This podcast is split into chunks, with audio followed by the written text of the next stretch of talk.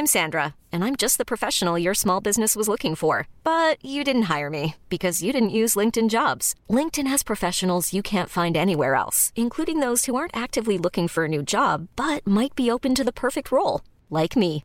In a given month, over 70% of LinkedIn users don't visit other leading job sites. So if you're not looking on LinkedIn, you'll miss out on great candidates like Sandra. Start hiring professionals like a professional. Post your free job on linkedin.com/achieve today.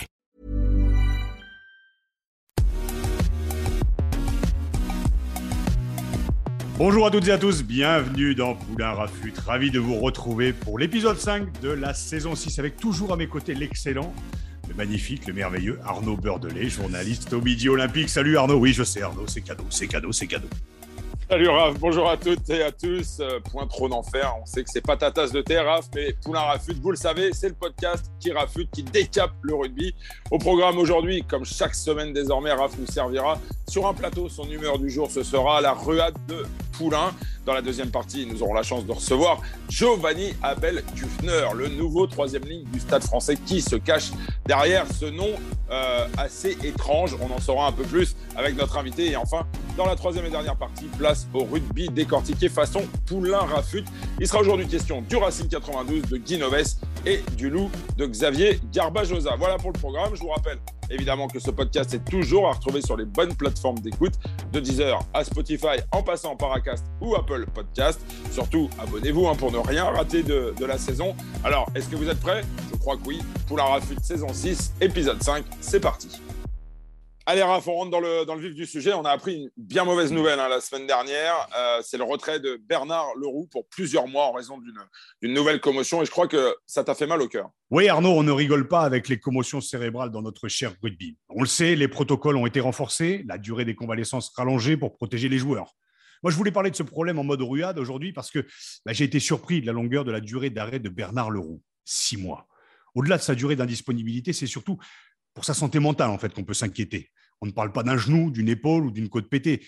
Je minimise pas ce genre de blessure, loin de là, mais alors qu'il est très difficile de diagnostiquer la gravité d'une commotion, on ne peut que s'inquiéter de la santé de l'homme sachant les dégâts que la répétition de ces chocs peuvent provoquer.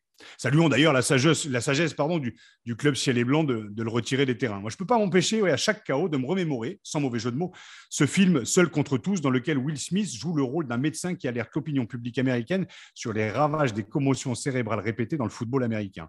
Il se heurte à une omerta et surtout à une ligue qui n'accepte pas les faits oui, les séquelles existent et les dégâts peuvent être considérables. Alors, me direz-vous, qu'est-ce que ça a à voir avec notre cher rugby? Eh bien, les langues se délient à mesure que les cas de démence et de troubles cérébraux se succèdent. Steve Thompson en Angleterre, Ryan Jones, le Gallois, Carl Emmons, le Néo-Zélandais, ou encore Jamie Cudmore, le Canadien, sont les arbres qui cachent la forêt de ce fléau qui s'empare de nos néo-retraités. En Angleterre, une étude scientifique révèle que 50% des joueurs de rugby de haut niveau présentent une modification inattendue de leur volume cérébral en raison d'impacts reçus à la tête en carrière. Quand on sait que Steve Thompson, ancien champion du monde en 2003, s'engage à faire don de son cerveau pour que, je le cite, les enfants des gens que j'aime n'aient jamais à traverser ce que j'ai traversé, on se rapproche dangereusement de ce fameux film sur le football américain et ses dérives. Alors, alors que nous n'avons encore aucun recul sur les conséquences de ces fameuses commotions à moyen et long terme sur nos héros et qu'on navigue à vue, les cas s'enchaînent et confirment petit à petit que les séquelles existent bel et bien. Alors warning, car même si the show must go on, nous ne pourrons pas dire que nous ne savions pas. Deuxième partie euh, de Poulain Rafut. Aujourd'hui, on a la chance de recevoir, donc on vous l'a dit, euh, Giovanni Abelkufner. Giovanni, salut. D'abord, un, grand merci d'avoir accepté euh, l'invitation de, Raphaël. Non, bonjour à tous. Et, non, je suis, je suis très content d'être là avec vous et de passer un bon moment ensemble, j'espère. On va, on va passer un bon moment, Giovanni. Je suis ravi de te dire, pour les gens qui ne le savent pas, parce que c'est un podcast, tu viens de sortir de l'entraînement et tu fais l'émission en direct de ta voiture. Donc, ma première question d'abord, avant de débuter, on voulait savoir si tes cheveux se portaient mieux. On voit là à l'écran que tu es blond décoloré. C'était à les modes à mon époque d'ailleurs. Moi, cette question, c'est. Parce que c'est pour la, pour la première journée de top 14, c'est ça, les supporters du Stade français t'ont découvert avec les cheveux roses. C'était une histoire de Paris. C'était quoi l'histoire en fait? En fait, euh, avec, avec le, le, club les réseaux sociaux, ils ont lancé une petite. Euh, petit challenge, petit défi. Et euh, ils ont de me demander quand on va voir le cheveu rose. Et moi, j'avais dit, si, si, on va avoir 500 likes sur cette post, je tente le cheveu rose pour le premier match. Et après, on était dans 10 minutes, c'était fait. Et ça, non, j'avais fait, ah, OK, non, je suis joueur, je vais, je vais tenter les cheveux pour le premier match. Et là, tu vas voir petit à petit, ça, ça enlève. Maintenant, c'est que blonde, mais euh, peut-être ça refaire. C'était très, très bien. Tu avais, une bonne, avais une bonne gueule avec le rose. Tu avais une bonne gueule avec Bon, en tout cas, ça t'a réussi parce que.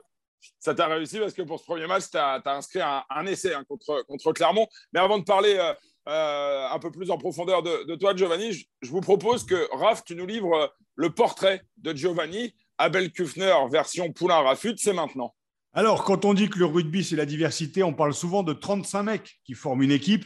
Notre invité est une diversité à lui tout seul. Écoutez plutôt, le type est néo-zélandais, né d'un père samoan, d'une mère allemande. Il a un nom italien et parfaitement francophone. Bref, comme il le dit lui-même, je suis une salade de fruits. Gonzalo dit de toi, Giovanni, que tu es un joueur de club et ça sent bon le bon gars. J'en veux pour preuve ta couleur de cheveux dont on vient de parler, qui a tourné au rose pâle et qui montre l'état d'esprit généreux du bonhomme, sur et surtout, à mon avis, en dehors du terrain.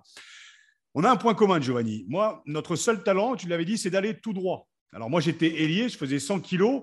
Pour la comparaison, on va s'arrêter là parce qu'à la différence de toi, moi, j'ai jamais vraiment su plaquer un mec. C'est d'ailleurs pour ça que Bernard Laporte m'a mis à l'aile. Et, euh, euh, voilà, tu ne dois pas le connaître, Giovanni, mais tu me fais penser, moi, à un mec qui s'appelle Christophe Juillet, qui est un ancien capitaine emblématique du Stade français au début des années 2000. Et, c'était un, un, sacré mec. Et, c'est voilà, je trouve que tu as un petit peu sa, sa, personnalité, surtout son jeu sur le terrain. Alors, je cite encore Gonzalo Quesada qui dit de toi que tu fais du bien au groupe, que tu es revanchard et tu peux devenir le meilleur numéro 8 de ce championnat.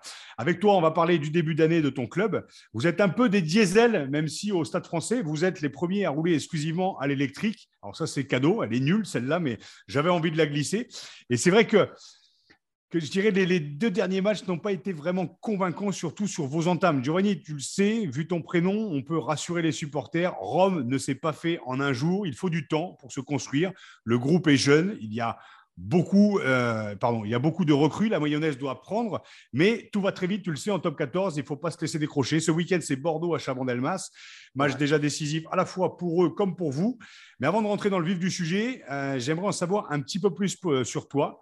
Je sais qu'on te pose souvent la question, mais est-ce que tu peux nous raconter un peu ton parcours? Parce que moi, j'ai du mal à suivre. Samoa, néo-zélandais, allemand, euh, joueur issu de la filière de la formation française. Tu as d'ailleurs déclaré qu'il y a quelques temps, comme je le disais, que tu es une salade de fruits. Perso, moi, j'adore ça. Je veux juste savoir un peu ton parcours. Qui es-tu?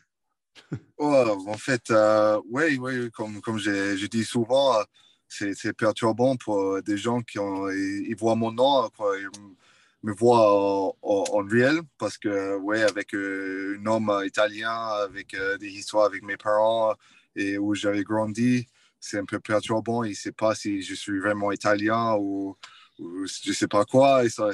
C'est tout le temps un peu drôle euh, la première fois que je rencontre quelqu'un. Mais non, en fait, mes parents sont rencontrés en Nouvelle-Zélande et ma mère qui est venue de, de Allemand et ma père qui, qui est venue de Samoa. Et après, j'étais né en Auckland, en Nouvelle-Zélande, et j'ai grandi ici là-bas. Euh, et après, euh, à 20 ans, j'avais joué euh, le Mont 20 pour Samoa. Hmm. Et après, j'avais eu des opportunités d'aller à Pau avec juste une, année de contrat. Et pour moi, c'était plus, plus une année un peu touristique on va dire, pour jouer un peu de rugby, mais à la base, c'était pour retourner en Nouvelle-Zélande. Euh, l'année après, euh, j'ai passé un mois en France. Je me sentis euh, très, bien. Je m'installais bien avec le groupe à Pau. ils ont été trop contents. ils ont été très bien, très gentils avec moi. Et ils m'accueillaient en toute façon. Non, ça après, j'ai pensé peut-être pas revenir de suite et rester un peu plus, plus longtemps. Et après, j'avais la chance de, signer deux ans de plus là-bas et en, espoir. Et quand j'ai, quand j'ai parti en je ne savais pas euh, qui était GIF. GIF, je ne savais pas à quoi ça serait. So, je suis venu pas pour ça. Mais quand j'ai entendu tout ça, c'était un peu plus intéressant pour moi. Et après, euh, oui, j'avais la chance de passer sept ans à Pau et euh, jouer mes, premiers matchs en, pro là-bas. Et euh, voir les clubs grandir parce que j'arrivais en première année de top 14. So, c'était bien de passer les premières années, de ne pas descendre et, garder, garder les statuts top 14 et passer des années là-bas. Mais à partir de, de l'année dernière, je me sentis dans une situation où j'étais un peu dans le confort. Et, je voulais juste juste avoir un nouveau, nouveau challenge, un nouveau défi et juste euh, et goûter, goûter une autre ville et une autre, une autre, pas vie, mais juste un autre sens de rugby. C'est quand, même, quand même un grand écart quand même parce que passer, passer de Pau à Paris, quand même, c'est comme moi de Beauvais. tu tu connais pas, hein, c'est en Picardie, mais c'est comme de passer de Beauvais à Paris. C'est 50, 60 000 habitants. Tu passes à 3 millions. C'est quand même un. Ouais, ouais, ouais c'est. Euh, même, même maintenant, je ne vais pas dire que c'est facile, mais c'est beaucoup mieux que, que la première journée à Paris. Euh. Au début, euh, moi, moi, je roule tranquille sur la ville. Et, tu sais, je prends mon temps, mais j'ai l'impression que tout le monde me double.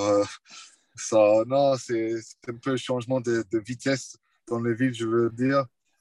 Et après, euh, non, je suis pas très, très, je suis pas très pressé surtout je prends le temps, je laisse des gens devant moi dans, le bouchon. Euh. Non, c'est intéressant surtout.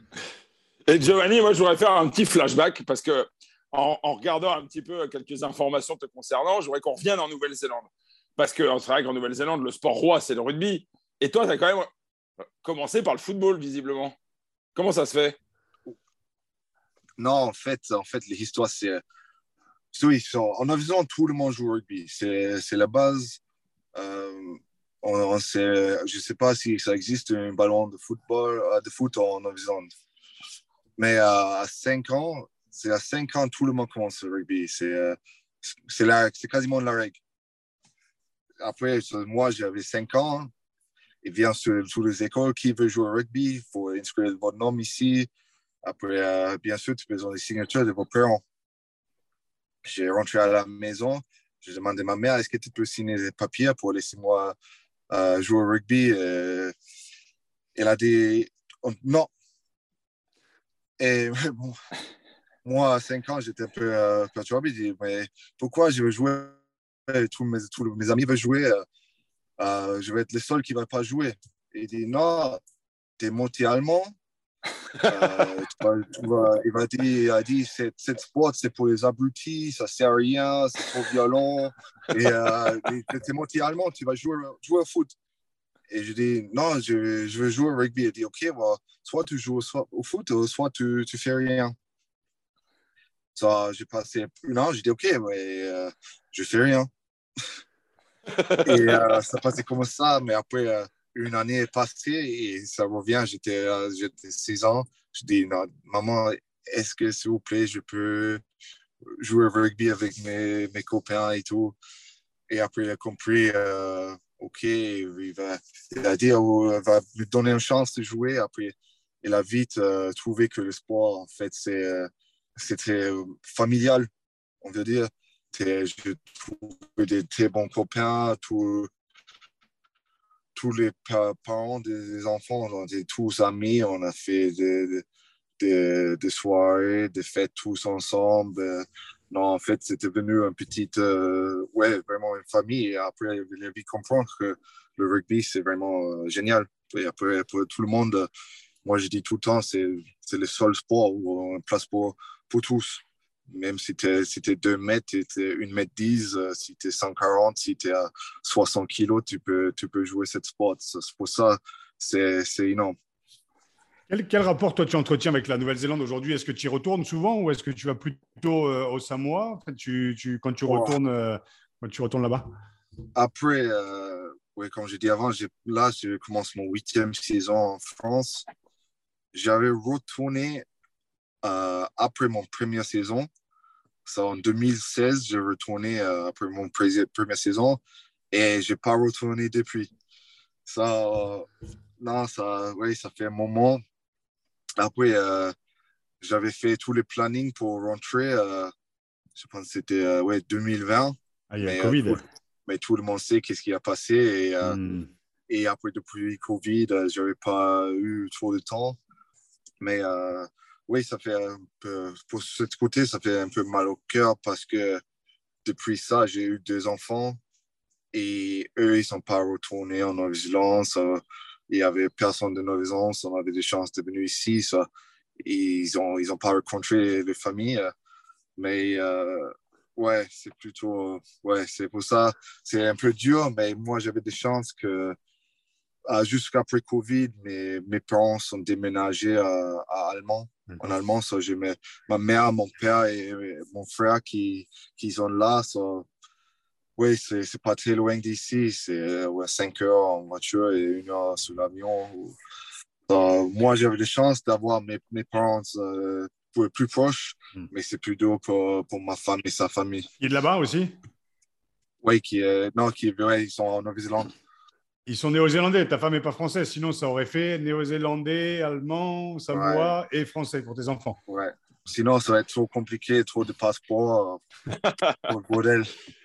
Et justement, Giovanni, au regard un peu de, ton parcours de vie quand même qui est, assez euh, atypique, où est-ce que tu puises ta philosophie rugbystique? Euh, Est-ce que tu te sens sur un terrain samoan, tu te sens néo-zélandais, tu te sens français? Comment tu te sens euh, rugbystiquement parlant?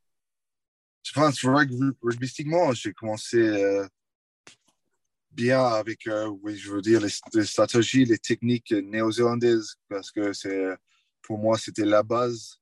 Après, je pense physiquement, j'ai pris un peu plus le côté samoa, qui, qui, qui est jamais mal.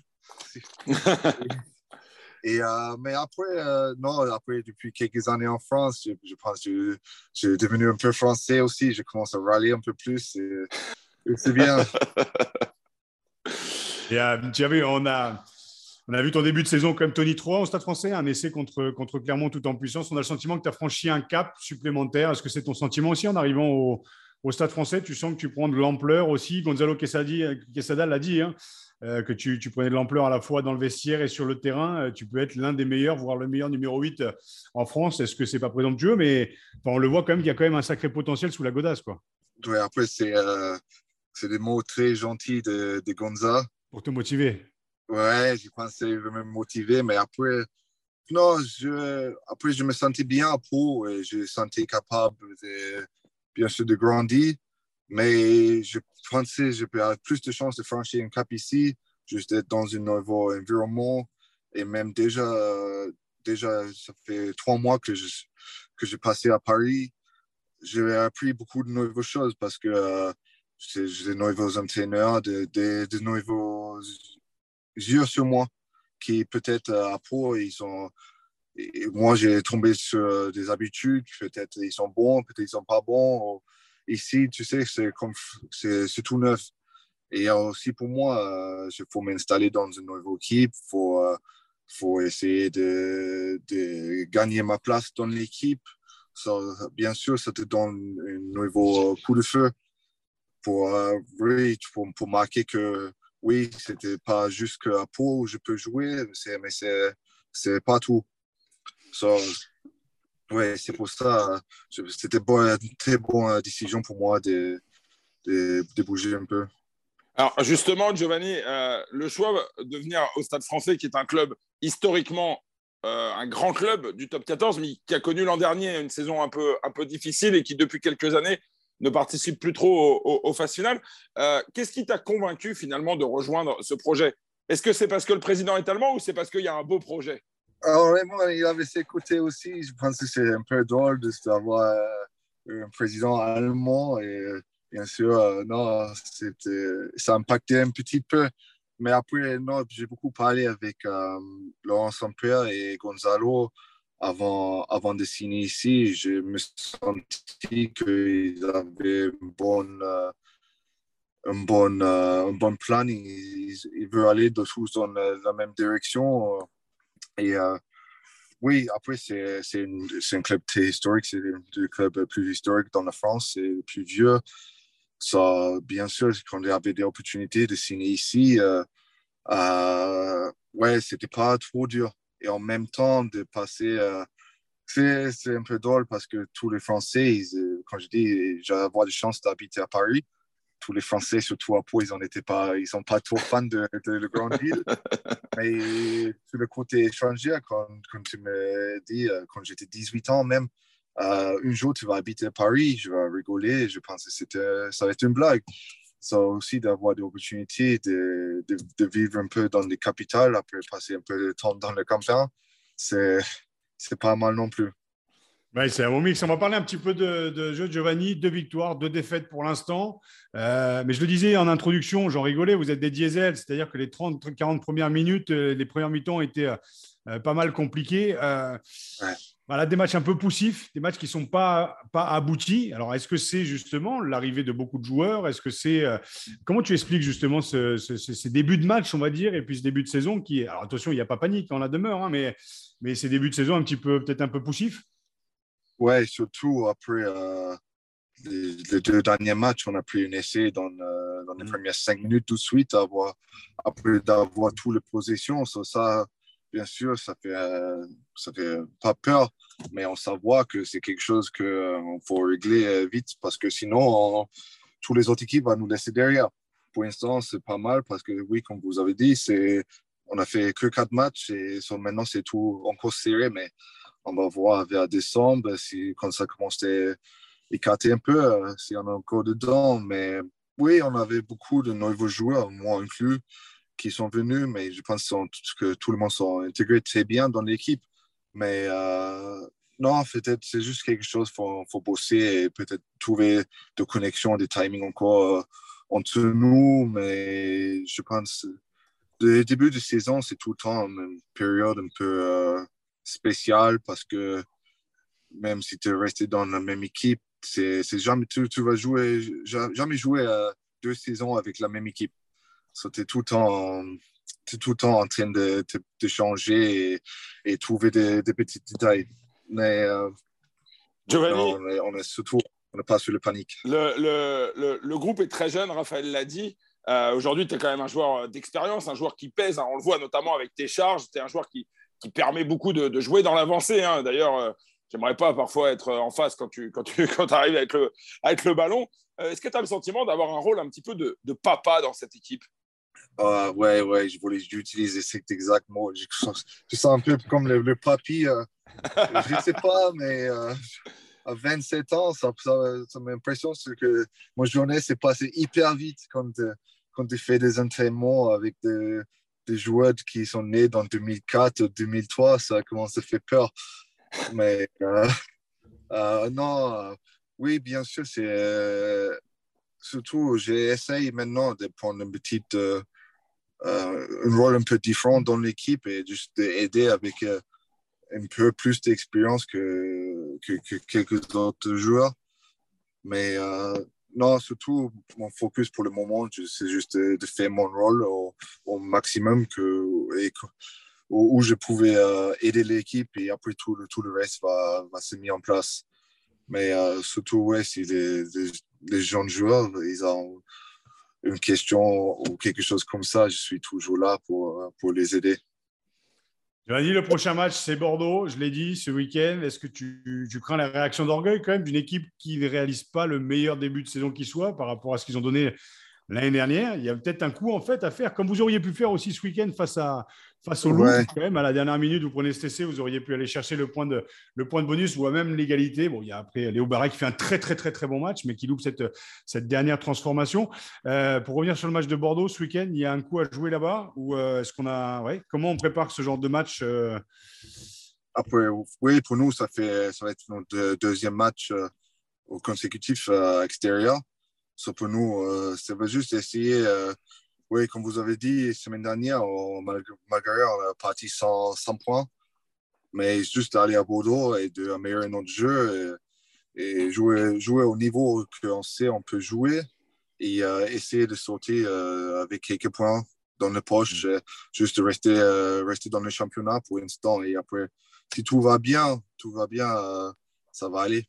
Giovanni, euh, on va pas te garder euh, beaucoup plus longtemps. Tu avais promis que l'émission serait courte. On voulait faire plus ample connaissance et partager avec tous ceux qui vont nous écouter et qui vont nous regarder euh, qui tu étais. Mais on a une dernière question à te poser.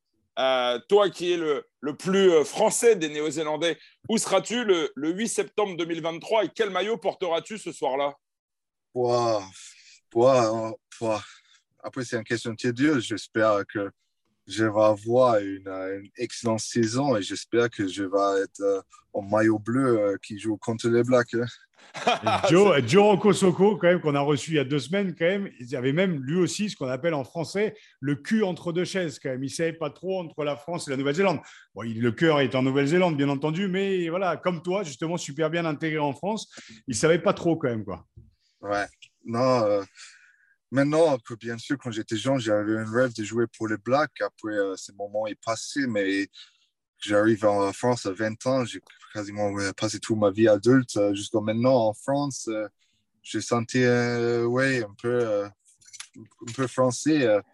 seulement, si j'avais des opportunités de, porter les, les maillots, je, je, vais, je vais prendre avec deux mains. Très bien. Eh ben, merci beaucoup, merci à toi. Giovanni. Un grand, grand merci. Euh, Raph, le mot de la fin, il est pour toi. Rapidement, tu connaissais pas euh, Giovanni Abel-Kufner. Il porte le même maillot que tu as porté il y a quelques années. Qu'est-ce que tu en as pensé? Le même maillot, pas avec le même numéro. Moi, j'avais le 11 ou le 15, lui le 8. Donc, euh, respect, que j'en ai pensé Je l'ai suivi à Pau et j'ai trouvé qu'il était déjà monstrueux. Il arrive au stade français, il fait beaucoup de bien. Alors, après, moi, tu sais, je ne suis pas très, très bon sur le stratégique ou technique. Je te dis, Giovanni, je ne savais pas faire une passe et plaquer un mec. Donc, mais voilà, sur l'aspect humain, en un quart de seconde de se teindre les cheveux en rose et puis d'avoir la banane et tout ça. Enfin voilà, il y a de l'envie, il y a des choses à faire au Stade français. En tout cas, je te souhaite la meilleure saison possible et la plus belle carrière encore en France euh, possible. Et merci de merci d'avoir fait cette émission en direct de ta voiture. Voilà. Merci beaucoup, merci à vous deux. Euh, non, c'était un plaisir euh, de, passer un moment avec vous. Au plaisir. Merci beaucoup. Voilà, on va enchaîner avec la troisième partie de l'émission.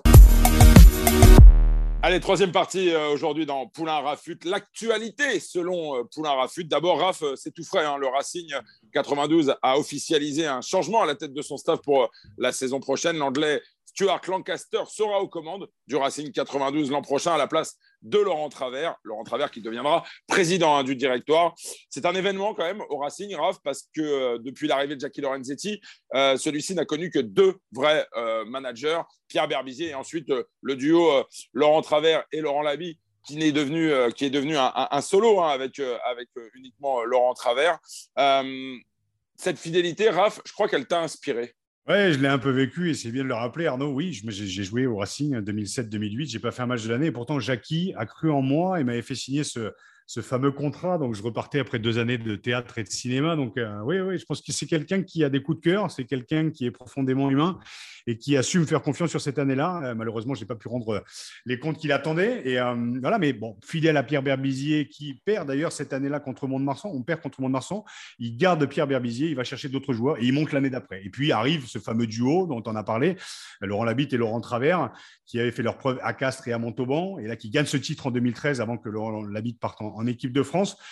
Donc voilà, si on parle de, des hommes, mais derrière, euh, comme on dit, hein, on dit derrière chaque grand homme, il y a une grande femme, mais derrière chaque grand manager, il y a un président qui, euh, qui fait confiance et qui, qui inscrit ses managers sur la durée. Tu l'as dit, euh, Laurent Travers va devenir président. Et puis, il y a une belle surprise qui arrive. Il va falloir peut-être re-révolutionner un petit peu la manière de fonctionner au Racing avec l'arrivée de, de l'anglais Stuart Lancaster. Mais voilà, rendons hommage quand même au président qui, au-delà de mettre beaucoup, beaucoup, beaucoup d'argent, je pense qu'ils trouvent leur compte sur cette partie humaine et ne les déshumanisons pas. Donc, rendons leur hommage. Hommage à cette fidélité à Jackie Lorenzetti, bien sûr. Raph, on va parler maintenant de, de Guy Noves, hein, l'ancien sélectionneur du, du 15 de France au cours d'une intervention euh, euh, dans l'Aveyron euh, avec une entreprise. L'ancien sélectionneur du 15 de France donc, a taclé Bernard Laporte, hein, son ancien président, qui l'avait mise à l'écart hein, de, son poste de, sélectionneur. Euh, une sortie donc quelques jours après les réquisitions hein, dans l'affaire Laporte Altrad. Il n'a pas mal nié euh, la langue de bois jeudi soir au moment d'évoquer son, ressenti sur Bernard Laporte et, Serge Simon. Il a ainsi indiqué qu'il ne pouvait pas être plus heureux, plus joyeux que de voir dans quelle merde ils sont. Fin de citation. Hein. Qu'est-ce que tu as pensé, toi, Raph, de, cette sortie? Bah, Déjà, qu'est-ce que j'ai pensé de, l'éviction qui s'est fait ouais, Il s'est fait il s'est fait éjecter euh, bah, comme une merde, quand même, il faut le rappeler. Donc, euh, en 2017, on avait quand même affaire en tant que sélectionneur au meilleur manager français de ces 20 dernières années dans le rugby, quand même, top 16, top 14. Après, on peut citer le nombre de titres qu'il a glané en Coupe d'Europe et en championnat, combien de boucliers il a eu. Et puis, bon, il s'est jamais vraiment entendu avec, avec la présidence en, 2017, mais il s'est fait virer comme une merde, Guy Noves, il faut le dire. Alors, il a eu gain de cause, certes, avec son, avec son procès. Alors dire que est-ce que c'est avec cette déclaration tirée sur l'ambulance? Oui, mais est-ce qu'on s'est préoccupé de l'ambulance dans dans laquelle il était quand il s'est fait virer en 2017 Je pense pas. On l'a très peu entendu euh, lors de son éviction. Aujourd'hui, euh, je ne vais pas dire que c'est une vengeance, mais euh, je pense que bah, il est voilà, il est, il est au bon endroit. Elle est juste placée à l'image de Guinoves. À l'image de Guinoves, c'est c'est clair, c'est concis, c'est posé là. La vie continue. The show must go on, comme on dit. En attendant, euh, ben, celle-ci, euh, comme on dit, elle, est glissée. Allez, on va, parler euh, un peu plus de, rugby maintenant. On va quitter l'extra sportif. Un petit coup de cœur, je crois, pour terminer, Raph. je crois que tu as aimé les 20 premières minutes de jeu pratiquées par le Loup le week-end dernier. Deux essais magnifiques hein, contre le, Stade français avec du mouvement, de la vitesse, du jeu debout et un ADN ressemblant d'ailleurs assez fortement à la philosophie de jeu avec laquelle Xavier Garbajosa a grandi au Stade toulousain. Et je crois que Xavier Garbajosa, c'est un entraîneur qui te plaît, hein, Raph? Alors déjà, tu vois, c'est l'introduction que j'avais fait sur, euh, sur euh, Giovanni. Euh, le Stade français, c'est en mode diesel. les 20 premières minutes du Stade français ont été très compliquées, comme le match d'avant. Donc ça, c'est dit. Alors bien sûr que on a vu, on a vu un jeu, comme tu le dis, à la toulousaine, une patte, une patte toulousaine dans la personne de Xavier Garbajosa. Moi, je suis très très content pour Xavier parce que quand j'ai commencé sur Eurosport en 2013, on était tous les deux consultants et un peu au fond de la gamelle. Et du jour au lendemain, il a pu intégrer le staff de, La Rochelle, où il a fait un sacré boulot. Ensuite, à Montpellier, ça s'est un peu moins bien passé. Et je pense que psychologiquement, ça doit être compliqué pour un manager de se dire que tu es évincé et qu'en plus, derrière, ça gagne. Donc, je pense qu'il a su bouffer son pain noir. Il a été consultant un petit peu sur, sur Canal. Là, il reprend les rênes et il passe après derrière Pierre Mignoni. Euh, on s'est inquiété au début. Je pense qu'il était inquiété. Il était inquiet, pardon, et il mouillait la couche euh, au vu des deux premiers matchs euh, contre. Enfin, les, deux premiers matchs, c'était compliqué pour le Loup. Forcé de constater que ben, sa méthode fonctionne bien sur 20 minutes, mais comme il l'a dit, il ne s'est pas enflammé. Il attend que ces 20 minutes flamboyantes, on va dire, se transforment en 80 minutes. Donc maintenant, ça va être aux joueurs de jouer. Mais en tout cas, moi, je suis ravi pour Xavier qu'il ait retrouvé un club, qu'il ait retrouvé la victoire et surtout qu'il ait retrouvé le sourire. Donc, bonne saison à lui, bonne saison, bonne saison au Loup. Voilà, c'était euh, l'actualité hein, de la semaine euh, selon euh, Poulain Rafut. c'est fini pour aujourd'hui, messieurs. Merci, Raph. Merci à toi, Arnaud. À la semaine prochaine. C'est terminé, effectivement. Alors, on se retrouve la semaine prochaine, toujours avec le sourire, évidemment.